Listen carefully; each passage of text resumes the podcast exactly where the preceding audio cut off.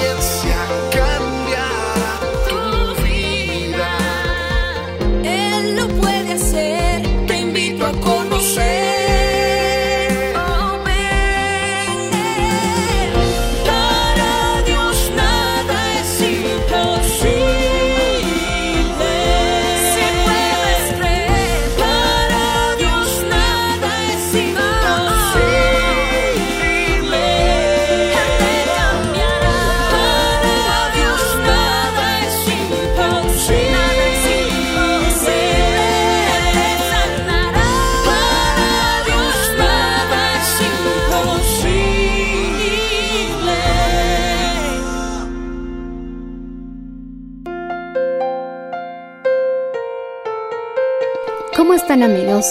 Bienvenidos una vez más a su programa. El día de hoy les compartiremos un mensaje titulado Póngale tono a su día, en la voz del reverendo Enrique Valenzuela. Escuchemos. Él es bueno. ¿Cuántos pueden decir amén? ¿Cuántos pueden decir que Jesús es bueno? Él es bueno. Aleluya. Gloria a Dios. Habacuc capítulo 2, verso 3.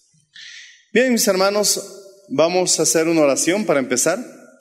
Repite conmigo, Padre Celestial, creo en tu palabra, siémbrala en mi corazón, que crezca, Señor, y que pueda estar maduro, Padre.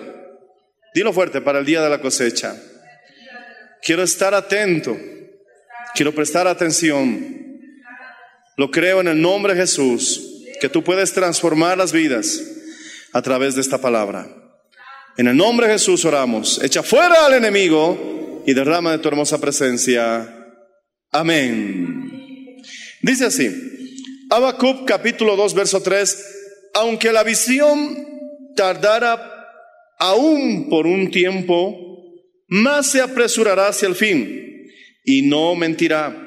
Aunque tardare, espéralo, porque sin duda vendrá, no tardará. Dando gloria a Dios, puedes tomar asiento. El tema de hoy titula Póngale el tono a su día. Cuando hablamos del tono, se refiere, pues es una terminología musical. Para que tú puedas cantar correctamente, tienes que cantar en el tono adecuado. Las mujeres y los varones cantamos en ocasiones en tonos diferentes. Y cuando no buscamos un tono que sea pues balanceado, a veces las mujeres no alcanzan la nota o a veces los hombres tienen que cantar muy bajo. Ahora, ponerle el tono se refiere también a que podemos nosotros eh, vivir el día que escojamos. Decimos amén. Repite conmigo, podemos vivir el día que escojamos.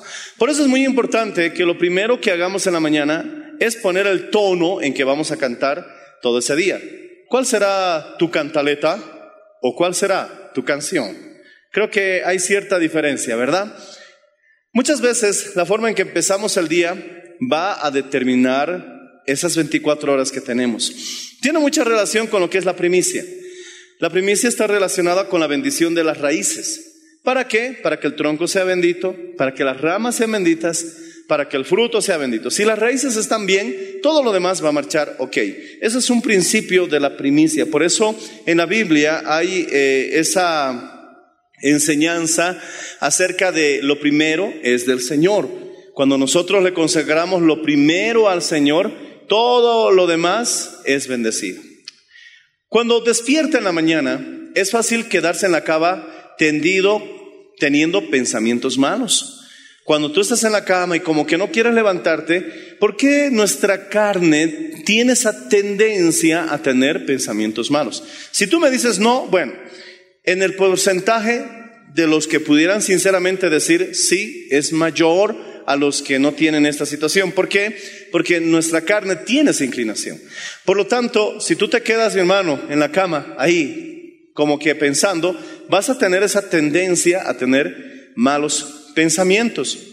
Esto puede marcar el tono terrible de tu día. No puedes empezar el día pensando mal. Recuerda, mi hermano, que nosotros somos como un imán. Nuestro espíritu, nuestra alma, nuestro cuerpo, mi hermano, está muy relacionado en la forma en que pensamos. Un pensamiento que lo repetimos constantemente se vuelve en una creencia. Y cuando tú ya te lo crees, entonces las posibilidades de que sucedan son, mi hermano, mucho más amplias. Por eso la Biblia dice cree, cree. Para el que cree, todo le es posible. Pero lo malo es que algunos creen cosas malas que al final se les están haciendo posibles. No creas en la derrota. No pienses tanto en la derrota, te lo vas a llegar a creer y entonces tú mismo vas a provocar esa derrota. Hay personas, mi hermano, que se rinden fácilmente. He hablado en una ocasión de que hay personas que pudieran haber hecho algo al respecto, pero simplemente abandonaron y decidieron la tragedia. Por ejemplo, si estás conduciendo un carro, por muy nerviosa o nervioso que estés, es un error que sueltes el volante gritando porque simplemente esperas lo peor. No, en ese momento tú tienes que tomar control del carro y hacer todo lo posible para evitar la tragedia. Pero hay algunos que se abandonan, mi hermano, precisamente como resultado de su creencia. Decimos amén, hermanos. Espero que me entiendas. Si tú siempre estás pensando en la derrota, entonces vas a ver la victoria como una posibilidad remota, porque la repetición produce creencias. La Biblia, por esa causa, nos pide que repitamos la Biblia, sus palabras, sus leyes, sus preceptos, sus promesas a nuestros hijos, a nosotros mismos, en la mañana, en la tarde, en la noche. Las escribamos en los postes de nuestras casas, que hablemos de ellas en el camino, porque mi hermano, el Señor sabe que esto va a producir en nosotros una creencia, y si tú crees en el magnífico poder de Dios a través de sus promesas, entonces también se te abren más las posibilidades de que vivas una vida de fe que también mi hermano tiene que terminar en una victoria. Y no hay mayor victoria que se haga la voluntad de Dios. Decimos amén, hermanos. Y la voluntad de Dios es buena. ¿Cuántos dicen amén? Gloria al Señor Jesucristo.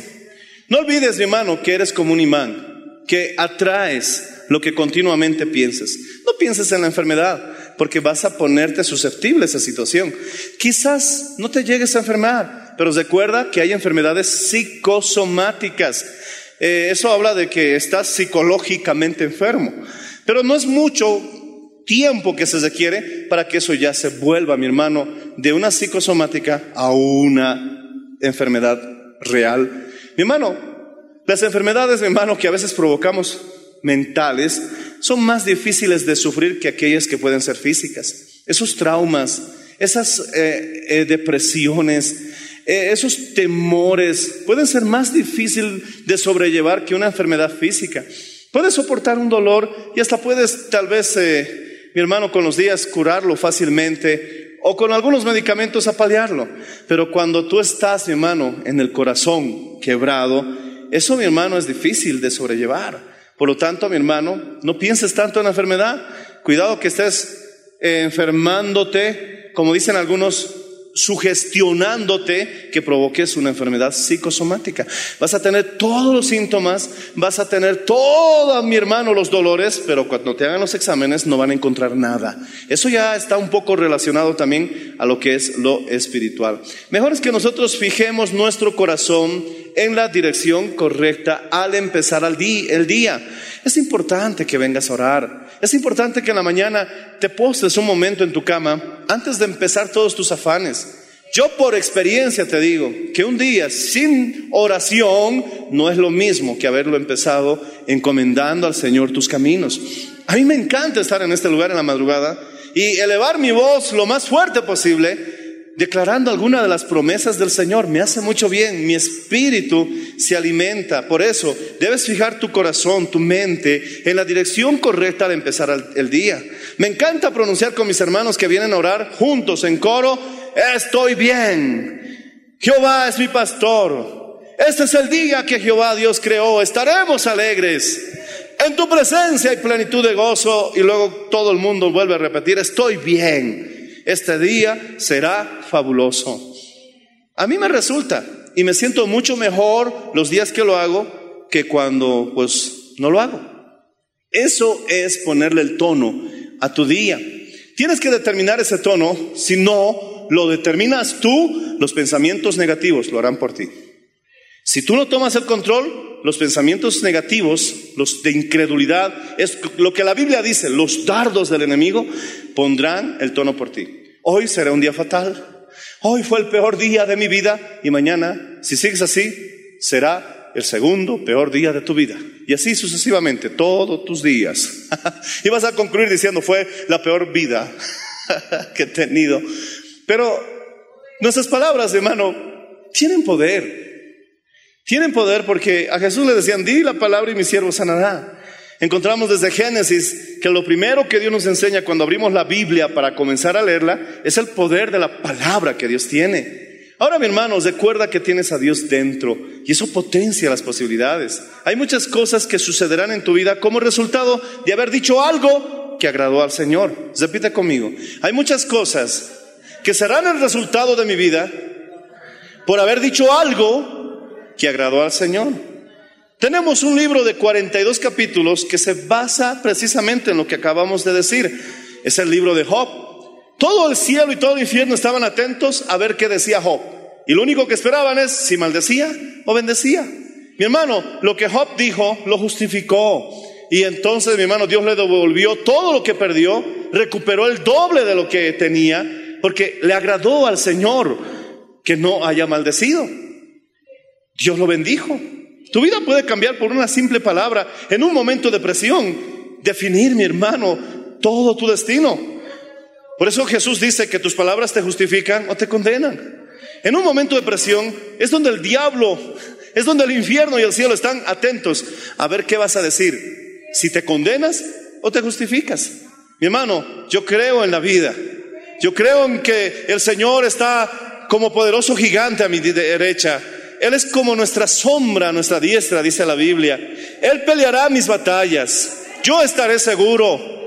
No tengo temor de la segunda ola, porque si tiembla la tierra y los montes se echen a la mar, no temerá mi corazón. ¿Por qué? Porque estamos confiados en el Dios Todopoderoso. Decimos amén. Alábale si puedes, hermano.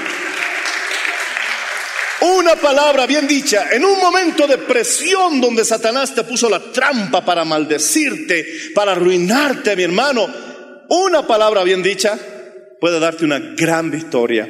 Ten cuidado lo que hablas cuando estés molesto, especialmente cuando estés discutiendo con tu cónyuge. Eso puede traer, mi hermano, y ocasionar a la larga situaciones desagradables, porque las palabras son semillas, son semillas que vamos a recoger.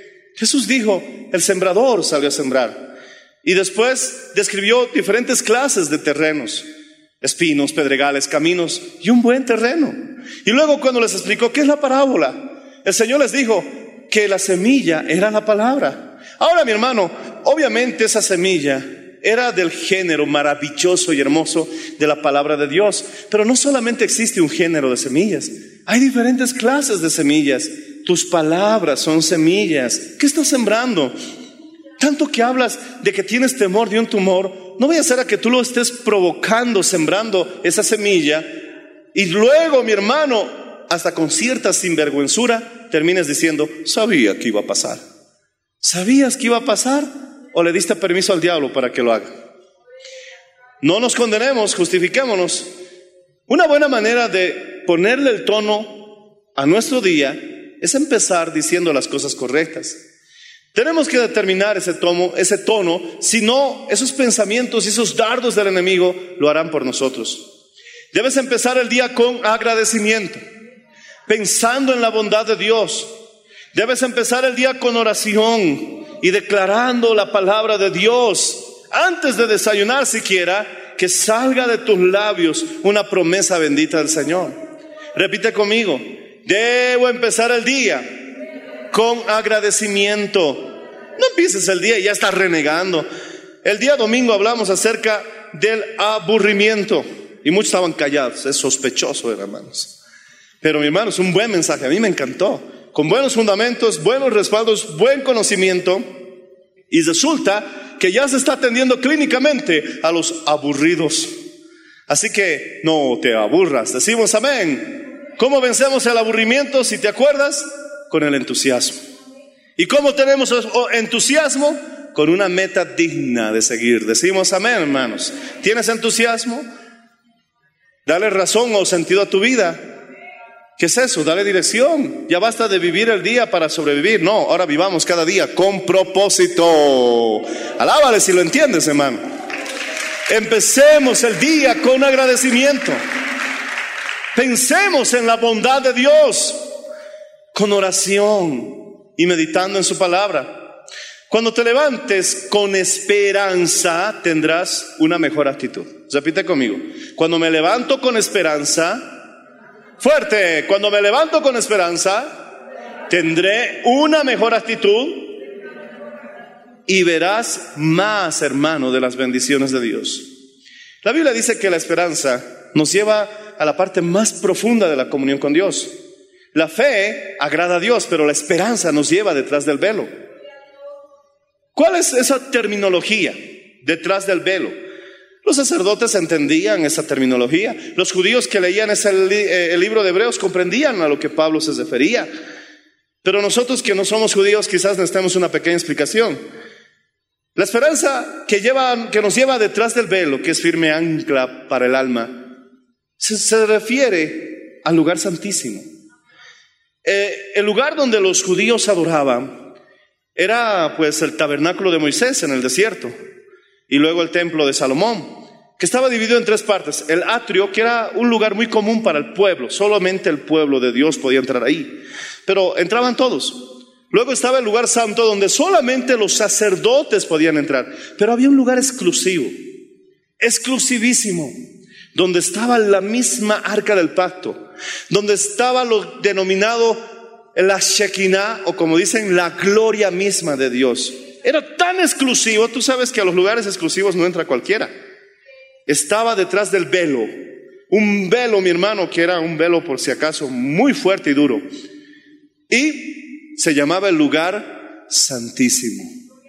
¿Te das cuenta que la esperanza te lleva hasta la comunión más profunda con Dios? Alabado sea el nombre del Señor Jesucristo. ¿Y qué es esperanza? esperar lo peor. Mañana moriremos. Todos como mosques van a empezar a caer de COVID. Jesús reprende al diablo. Eso no es esperanza. Eso es desesperanza. Esperanza es que tú digas, me voy a recuperar. Voy a rejuvenecer como el águila. Voy a volver a estar fuerte, vigoroso. Y voy a ser una persona llena de vida y vibrante. El Señor está conmigo. Eso es esperanza. Decimos amén. Tenemos que tener esperanza. Mi hermano, el que crea que vamos a sobrevivir a esta crisis, diga un fuerte amén. El que cree que nos vamos a levantar en la peor de las circunstancias, diga amén. Eres demasiado fuerte, mi hermano, como para rendirte. Es demasiado pronto para abandonar. Has llegado demasiado lejos para que tú retrocedas. Por lo tanto, mi hermano, dilo fuerte, tendremos esperanza. Alabado sea el nombre del Señor Jesús. Veremos los anhelos y los planes más osados de nuestras vidas hacerse realidad por la esperanza y la fe en nuestro Señor Jesucristo. Alábale si puedes, hermano. Alábale si tú lo crees. Pero mantenerte en una buena actitud es que empieces bien el día. Si empiezas bien un día, hay la posibilidad de que tengas una buena semana. Y si tienes una buena semana, se abre la posibilidad de que tengas un excelente mes. Y ese mes se puede convertir en un excelente año. Y ese año se puede convertir en una vida que valió la pena vivirla. Seamos fieles en lo poco para que luego aspiremos a lo mucho. Decimos amén. Repite conmigo, seamos fieles en lo poco para aspirar a lo mucho. Mi hermano, cuando te levantas con esperanza tendrás una mejor actitud. En Habacuc capítulo 2, verso 3 nos dice, espera, lo que Dios ha dicho se va a cumplir. Tal vez tengas que esperar un poquito, pero se va a cumplir. La visión, dice, se hará realidad. Si tú buscas a Dios con diligencia, Él coronará tus esfuerzos con la victoria. Repite conmigo, si yo busco a Dios con diligencia, no negligencia, un día al mes, vengo a la iglesia como las estaciones del año, tres o cuatro veces al año. No, no, no, no, con diligencia, cada día hay un espacio para ti, Señor. Voy a dejar de ver mucha televisión para tener un espacio de, de oración y de lectura de la palabra. No importa que no la entienda, cuando lees la palabra ya te estás alimentando. Es que es un libro que está vivo y es eficaz. Es espíritu, dices, vida. Así que no te preocupes si la entiendes o no. Síguela leyendo y luego verás que esa semilla que queda oculta va a empezar a brotar. Y luego te vas a sorprender. ¿Cuándo había este tesoro? Porque ya mi hermano está dando fruto. Pero, mi hermano, debes buscar a Dios con diligencia. Él coronará tus esfuerzos con la victoria. La promesa se cumplirá. Te repito, la promesa se cumplirá. Y alguno dirá, ¿qué promesa? Tienes muchas, de Génesis, Apocalipsis. Uh, la promesa se cumplirá. Se cumplirá si tienes fe y paciencia. Debes recordar que esperar significa prepararse. Pongamos el ejemplo de esperar familia. Una mujer que está embarazada está esperando un bebé. No creo que no haya tenido tiempo para ir a buscar unas ropitas, una cunita, o como decimos en Bolivia, unos polquetitos. Y si es de conejito, mejor, ¿no? ¿Por qué, por qué los pondrán de conejito, ratoncito? O si se juegan con sus hijos, hermano. Y aprovecha, porque cuando tenga 11 años ya no vas a poder. ¿Te das cuenta que esperar es prepararse? Mi hermano, yo estoy esperando. Pero si estás esperando es que también te estás preparando. Yo sé que Dios puede hacer algo maravilloso en tu vida y en mi vida. ¿Estás esperando? Es decir, ¿te estás preparando? Habían dos agricultores que oraron intensamente a Dios para que mandara lluvia. Uno de ellos se fue a su casa y se puso a descansar. El otro salió al campo y se puso a preparar la tierra, a hacer los surcos. ¿Quién de ellos realmente estaba esperando? El que salió a prepararse. Porque esperar es prepararse. Mi hermano, si tienes fe, prepárate para la respuesta. Prepárate para recibir la bendición. Mi hermano, si no estás sano, no importa, pero actúa como sano, camina como sano, sonríe como sano. Cuando menos te des cuenta, te habrás olvidado de la enfermedad. Oh, y gloria a Dios, terminaste sano. Eso le sucedió a una hermana que asiste a esta iglesia. Cuando terminamos el mensaje le dije, hermana, hermano, cuando estaba aquí la gente reunida adelante, por ahora no lo podemos hacer, olvídate de tu enfermedad. Y esta hermana me hizo caso. Acuérdate el día que tengas que ir a la consulta, pero después olvídate. Y su consulta era en un mes. Y entonces mi hermano, cuando llegó la fecha de su consulta, ella se acordó de su enfermedad y tenía ella un tumor en el pecho. Y se acordó de su enfermedad y cuando se tocó el pecho, ella fue la primera en darse cuenta que no había nada. A ella le pareció extraño porque buscaba por todos lados y no había nada. En sus propias palabras, ella me dio el testimonio. Luego fue al médico y le dijo, doctor, eh, hoy es mi consulta. Ah, sí, sí, tenemos que ver la mamografía. Pero no hay nada, doctor. Ah, a ver, revisemos. Y les revisaron y les le examinaron y el doctor le dijo, eh, señora, usted no tiene nada. Y la hermana encima se enoja. ¿Cómo que no tengo nada? Revisa bien, por ahí debe estar. le hicieron otros exámenes, otra mamografía y con sus análisis, mi hermano, confirmaron que no había nada. Mi hermano, ese Jesús a quien tú buscas sigue siendo el mismo de ayer, sigue siendo el mismo hoy. Él no ha cambiado. Y qué bueno, pero ¿qué te digo? ¿Tú lo buscas? No, si estás aquí es porque Él te está buscando. Alabado sea el nombre, Señor Jesucristo. Él ha resucitado, Él vive. Y si tú crees que Jesús ha resucitado, alábale con fuerza, porque esa es nuestra victoria. Esa es nuestra fiesta. ¿Estás esperando? ¿Te estás preparando? Ya actúa como sano. Aunque tengas que soportar el dolor, actúa como sano. Gloria a Dios y estarás honrando, mi hermano, gloria a Jesucristo, lo que esperas que Dios haga en tu vida. Alabado sea el Señor Jesucristo. Cuando aprendes a esperar, esto elevará tus expectativas. Entonces, si tú tienes expectativas altas, que estás esperando cosas buenas y crees, amén, ya tienes la fórmula. Lo demás ya es asunto de Dios. ¿Me entiendes? Cuando tienes expectativas y crees, ya estás haciendo una buena combinación. ¿Cómo lo hará? Déjaselo en las manos del Señor. ¿Cómo sucederá? Tranquilo, el Señor sabe. Llegará tu día, tu tiempo perfecto se cumplirá. Alabado sea el Señor Jesús. Verás la gloria de Dios. Yo lo creo en el nombre de Jesucristo. Si tú abres Hebreos capítulo 10, verso 35 conmigo. Vamos al Nuevo Testamento. Hebreos capítulo 10, verso 35. Y leemos juntos. Déjame llegar a Hebreos. Gloria al Señor Jesucristo. Dice así la palabra del Señor. En el capítulo 10, verso 35. No perdáis pues vuestra confianza.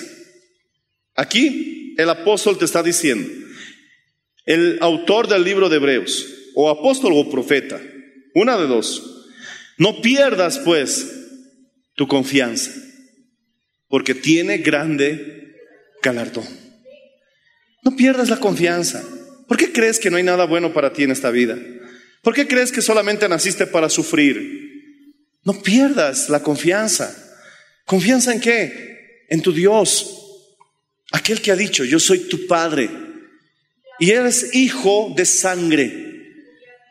Sangre preciosa del Cordero de Dios. Por el sacrificio que él hizo en la cruz del Calvario, si crees en Jesús, eres hijo. Oh, gloria al Señor. Tendrá gran galardón. No pierdas la confianza. ¿Piensas que Dios no desea que te sientas realizado, realizada? No pierdas la confianza. ¿Por qué no voy a perder mi confianza? Porque tienes gran de galardón que significa un gran premio, una gran bendición. Pero no pierdas la confianza. Cuando uno pierde la confianza, no puede ni tocar la puerta y hablar en una oficina. Cuando uno pierde la confianza, no puede ni siquiera hacer una llamada de una consulta. Empieza a temblar, empieza a temer, cree que todo le va a fallar. Incluso, mi hermano, pueden dejar que los estafen fácilmente. No pierdas la confianza. Tienes que aprender a tener confianza. Tienes que aprender a confiar en tu Dios y a confiar en ti mismo. Si Dios ha confiado en ti, ¿cómo? Sí, Dios confía en ti. ¿Acaso Él necesita confiar en alguien? Yo me pongo de ejemplo. Ustedes son valiosísimas y preciosas ovejas del Señor, ganadas a un altísimo precio. El hecho de que yo sea pastor de este rebaño es que Dios me dio una gran confianza. Dios confía en ti. ¿Y tú por qué no puedes confiar en ti mismo? No pierdas la confianza. Inténtalo. Gloria al Señor Jesús, da el paso. Puedes hacerlo. Solamente asegúrate en oración. Y una vez que te has asegurado en oración y sabes que Dios te está dirigiendo, no temas. Salta del bote. Salta con confianza y camina sobre las aguas. Jesús ya te dijo, ven, te está esperando. Alabado sea el nombre del Señor. No pierdas la confianza, aleluya, porque ciertamente tiene grande galardón. Vamos a ver la gloria del Señor. Si usted busca a Dios, mi hermano, con diligencia, vas a ser coronado tus esfuerzos con la victoria. La respuesta puede estar mucho más cerca de lo que tú crees. Cuando la intensidad aumenta en la situación, es que es una señal de que tu victoria está cerca. Recuerda que la vida son como dolores de parto. Cuando quieres salir profesional, justo para entregar tu tesis es donde más esfuerzo aplicas. Hasta te da, mi hermano, indisposición estomacal, por no decir otra cosa, por causa, mi hermano, del estrés. Pero mi hermano, todo eso lo soportaste porque estás por dar a luz una bendición para tu vida.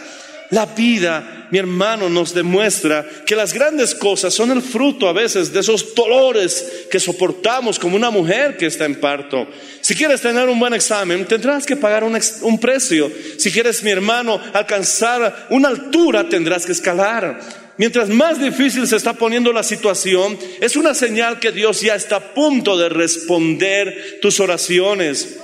Le escuché a un predicador decir algo que se puede comprobar a través de la astronomía. La parte más oscura de la noche es un momento antes de que comience a amanecer. Antes de que salga el sol, mira la noche. Es la más oscura. Incluso, incluso, mi hermano, hay días en que parece que la luna y las estrellas desaparecieron. Y da la impresión de que las tinieblas tomarán el control, pero cuando apenas sale el primer rayo de luz, las tinieblas huyen, porque nadie ev- evitará tu bendición. Lo que Dios ha preparado para tu vida es para ti, nadie te lo podrá quitar. Alabado sea el nombre del Señor Jesús, no pierdas la esperanza. Viene el galardón. ¿Por qué rendirse cuando estás tan cerca? ¿Por qué rendirse cuando estás tan cerca? Debes creerlo, debes pro- proclamarlo, debes programarlo en tu mente, hermano. Y si lo entiendes, di aleluya. Si lo entiendes, di un fuerte gloria al Señor. Bendito sea el nombre del Señor Jesús. Él vive para siempre.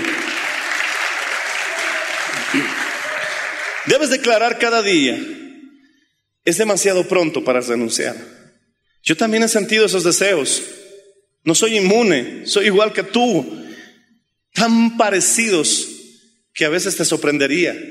La única diferencia que hace a unos de otros es que muchos decimos, no me rindo. No vine aquí para caer en derrota. Me voy a poner de pie. Me rasmillé las rodillas. Arde, duele, pero puedo seguir caminando. El apóstol Pablo decía, derribado, pero no destruido. Perseguido, pero no desamparado. Atribulado, pero no desesperado. Debes declarar cada día que es demasiado pronto para renunciar. He llegado lejos como para rendirme. Es demasiado lejos que he llegado como para dejarlo esto así. Mi tiempo perfecto está cerca.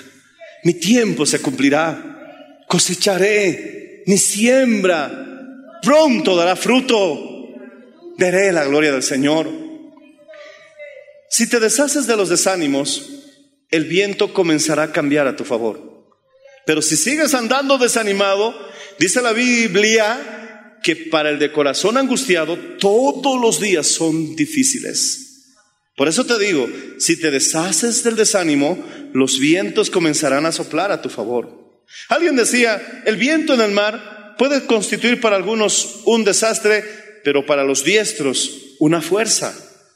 Tú puedes usar esa situación para que te impulse o esa misma situación permitir que te hunda. Así que usa los vientos a tu favor. Pero para eso debes deshacerte del desánimo. Ora, ponte de acuerdo con el Señor. Es hora, mi hermano, que tú decidas ponerle el tono al día y le digas, diablo, tú no me vas a decir nada, prefiero escucharle al Señor. Y lo que yo voy a empezar declarando este día es que este es el día que el Señor Dios creó. Estaremos alegres en tu presencia y plenitud de gozo. Y como estás orando en casa o aquí en la iglesia, entraré al altar de Dios, al Dios de mi gozo, al Dios de mi alegría. Y el gozo del Señor será nuestra fortaleza. Oh, gloria al Señor Jesucristo. Es importante que leas la Biblia porque es la única forma para que recibas el gozo del Señor. El gozo del Señor quizás no lo podemos explicar a profundidad porque eso es una experiencia más que una teoría.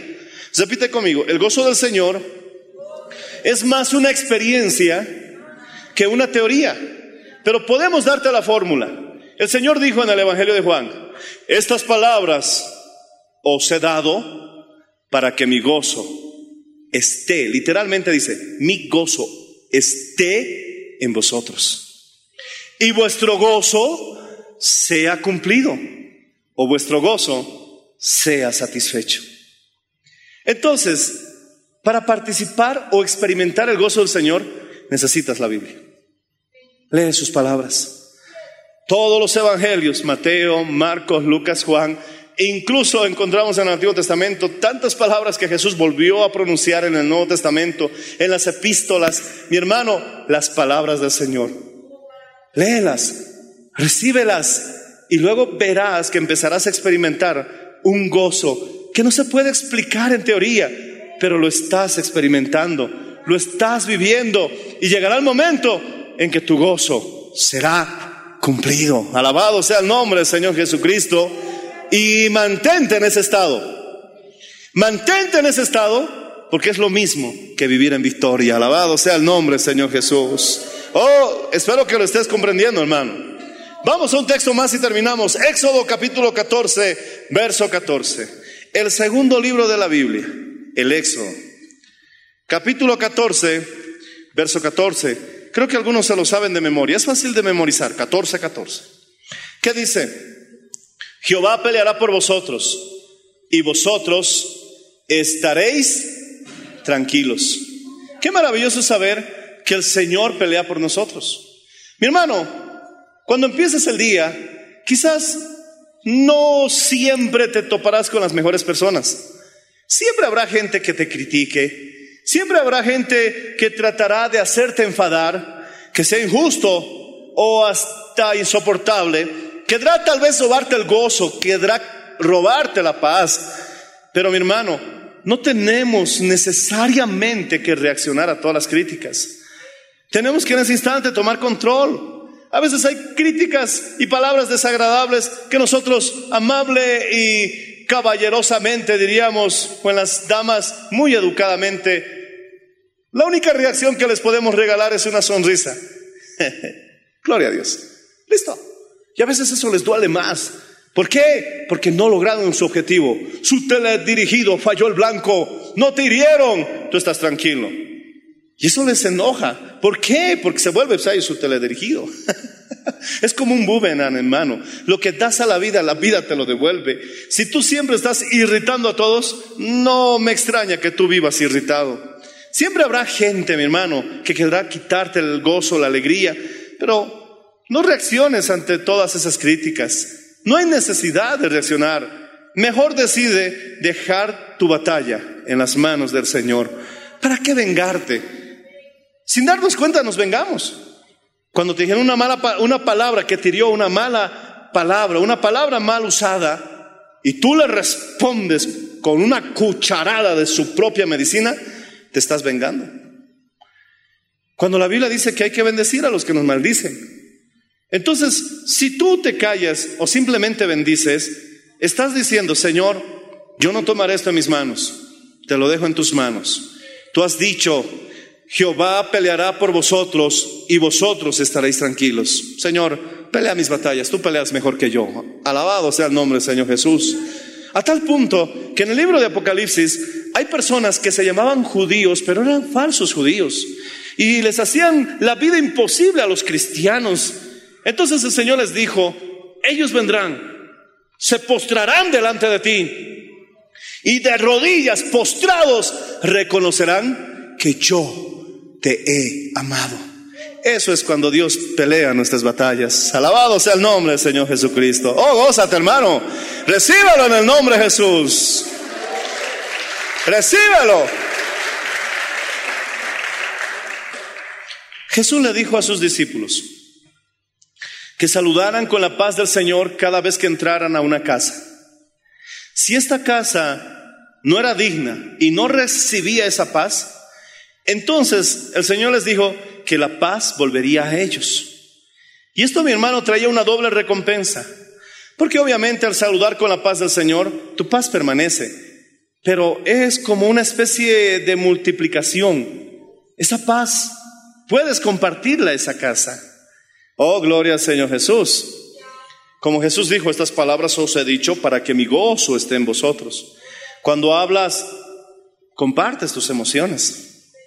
Cuando entras a una casa, les dices que la paz del Señor Jesús sea en, esta, en este lugar. Y si te lo rechazan, si no la quieren, entonces dice que esa paz volverá a ti. Y entonces terminas con la paz que era para ellos y tú terminas con una doble bendición, más paz para ti, pero la idea es que no pierdas la paz. No te enojes. Mi hermano, no olvides, no olvides que cuando tú les deseas la paz a muchos y ellos no quieren recibirla, el Señor te la devolverá. Y Él ha dicho, yo pelearé tus batallas. No pierdas la confianza porque hay gran galardón y espera un poquito, un poquito, porque ciertamente la visión, la promesa se cumplirá. Debemos aprender a ponerle el tono a nuestros días. Ponte de pie, por favor. Alabado sea el nombre del Señor. Voy a invitar a mis músicos, a mis amigos músicos, que pasen y vamos a levantar las manos al cielo. Quisiera que después de esta oración canten algo inspirado, de victoria, porque esa es la voluntad de Dios para tu vida. Mañana yo voy a estar aquí de madrugada junto a mis hermanos, poniéndole el tono al día, cerrándole el tono de esta semana con oración. Si no viniste toda esta semana, bueno, tienes la oportunidad un día más. Mañana es tu última oportunidad para que no dejes pasar esta semana sin haber orado. Vamos a creer, mi hermano, que vamos a levantarnos. Vamos a salir de esto. Nuestra Bolivia se va a recuperar. Nuestro Oruro se tiene que recuperar. Incluso Dios puede convertirnos en el fenómeno de Latinoamérica. No sé, me gusta ese, ese término para Oruro. ¿Hay algo imposible para Dios? Si este pueblo se convirtiera en Jesucristo, ciertamente la luz disiparía las tinieblas. Levanta tus manos.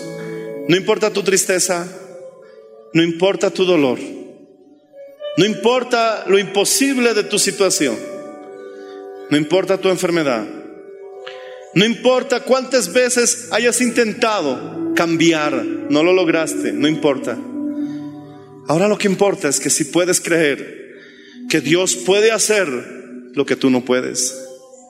Si tú le dices, Señor, yo no puedo.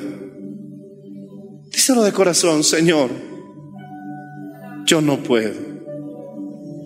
Y no es que me rinda, pero es que reconozco que no puedo. Te invito, Señor Jesús, díselo, que ahora tú lo hagas a través de mi vida. Yo no puedo, y dilo fuerte, pero tú sí puedes. Tú sí puedes, Señor. Cambia mi vida. Salva mi familia. Rescata a mis seres amados. Sana mi enfermedad. Fuera en el nombre de Jesús. Resuelve mis problemas. Alienta mi alma, Señor.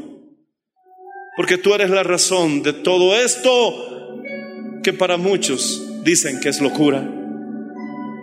Tú eres el que le da razón, Señor. Levanta las manos. Padre Celestial, sana a todos los enfermos, echa fuera a los demonios, restaura los hogares, fortalece las vidas. Aquellos que están debilitados, rejuvenécelos y fortalecelos en su espíritu y en su cuerpo. Lo creo en el nombre de Jesús. Creo, Señor, que aún no hemos visto todo lo que eres capaz de hacer en nosotros. Señor, y termino diciendo, eres bueno. Siempre lo has sido y nadie ni nada cambiará esa realidad. Dios es bueno y ha sido bueno con todos nosotros. Gracias porque me libras del juicio cuando corro a la cruz de Cristo, cuando abrazo sus pies y declaro en voz alta. Me libras del juicio cuando declaro en voz alta. Jesús. Oh Jesús, Jesús es el Señor. Y todo aquel que invocar el nombre del Señor será salvo. En el nombre de Jesús, levanta las manos. Adora un instante al Señor. Canta su santo y su preciosa presencia, cántale. Dile gracias, Señor. Gracias por su sintonía. Si desea una copia, comuníquese con los números de esta emisora o escríbenos a contacto mmmbolivia.com. Nos volveremos a encontrar en nuestra próxima edición de Para Dios nada es imposible. Dios les bendiga.